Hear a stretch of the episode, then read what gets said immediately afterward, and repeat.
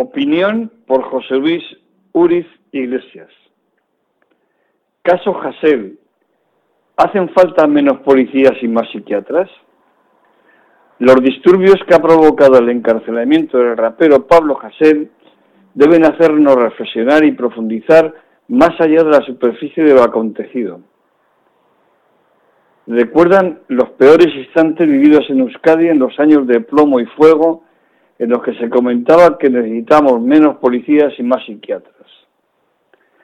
¿Se pueden atajar estos incidentes, especialmente en Cataluña, con más policías en la calle? ¿O necesitamos más psiquiatras y sociólogos que nos ayuden a entender y buscar soluciones? Este hecho ha abierto varios debates, incluso en el seno del propio gobierno de izquierdas. La libertad de expresión debe o no tener límites. Estos límites, cuando se traspasan, deben tener como consecuencia la cárcel. Las expresiones de violencia extrema deben ser condenadas por todos los demócratas, sean de izquierdas o de derechas. ¿Qué está pasando en el seno de la sociedad para que miles de jóvenes se echen a la calle en protesta por el encarcelamiento de un rapero? La respuesta a estas preguntas dan para un tratado de psicología, sociología y ciencia política y económica que no caben en esta breve reflexión. La libertad de expresión tiene límites y especialmente los marcan cuando se invade la libertad de los demás pero en ningún caso, y aquí está el nudo gordiano, deben suponer la, privación de, libertad. Esta infracción debe ser castigada con multa o indemnización para él o los afectados, e incluso, en los casos más graves, con trabajos para la comunidad. Por eso, el Gobierno, tarde como estamos viendo, se había planteado una revisión de la famosa ley Mordaza heredada de los tiempos de Rajoy. Hasta hoy, hasta ahí opino que casi todos estamos de acuerdo. Donde surgen las divergencias es en los planteamientos ante la escalada de violencia vivida en las calles de varias ciudades y más concretamente en Madrid y Barcelona. Una violencia inadmisible, inaceptable, que debería ser condenada sin remilgos por todas las fuerzas políticas democráticas, todas. La izquierda, en democracia, no puede, no debe tolerar ese tipo de comportamientos sin una respuesta de condena contundente, porque de lo contrario nos convertimos en cómplices de quienes la practican.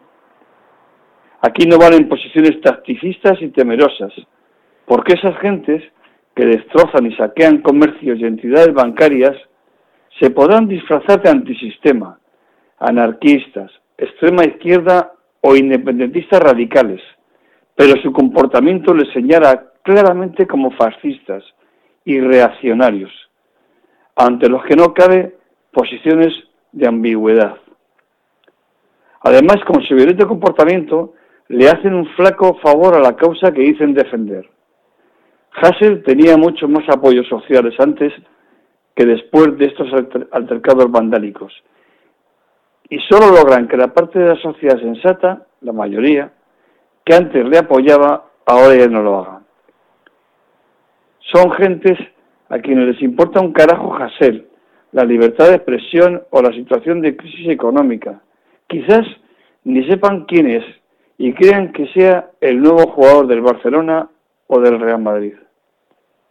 Solo buscan una excusa. Antes fue un campeonato del Barça lo ocurrido el 1 de octubre, o cualquier otra, para darse de guantazos con la policía y aprovechar para quemar contenedores o robar prendas de Nike y patinetes eléctricos. Pero quizás ese grupúsculo sea solo una parte y otra venga de sectores de una juventud enfadada con todo, que no ve salida para este negro túnel en el que estamos metidos. Haríamos mal en ignorar esta hipótesis y no buscar soluciones para ese problema conseguir alternativas para garantizar ejercer con equilibrio la libertad de expresión, sí, pero condenar la violencia gratuita y perseguir a los delincuentes que aprovechan esta ocasión para ejercerla también. Igualmente prestar atención al grito que ese otro sector de la juventud nos está enviando buscando soluciones justas. Estos días de violencia pasarán, pero sus imágenes quedarán un tiempo en la memoria colectiva. Es trabajo de todos, clase política, movimientos sociales, empresarios y sindicatos e incluso familias, buscar esas soluciones que den respuesta a la parte de esa juventud que aún puede recuperarse. Por cierto, falta también analizar otro de los problemas surgidos a raíz de la actuación policial durante los disturbios. Como se dice coloquialmente, que cada palo sujete su vela, porque conviene recordar que quienes dirigen a los mozos de escuadra son el presidente de la Generalitat, miembro de Esquerra Republicana, el consejero de Interior de Junts per Cataluña y en última instancia un héroe nacional catalán que es el mayor trapero. Urge, por tanto, revisar los protocolos de actuación, pero previo apoyo a las diferentes policías que en demasiados casos han visto desbordadas en la calle y desamparadas en las instituciones, asumiendo cada cual su propia responsabilidad, sin olvidar que la mayor vino de los canallas que ejercían esa violencia.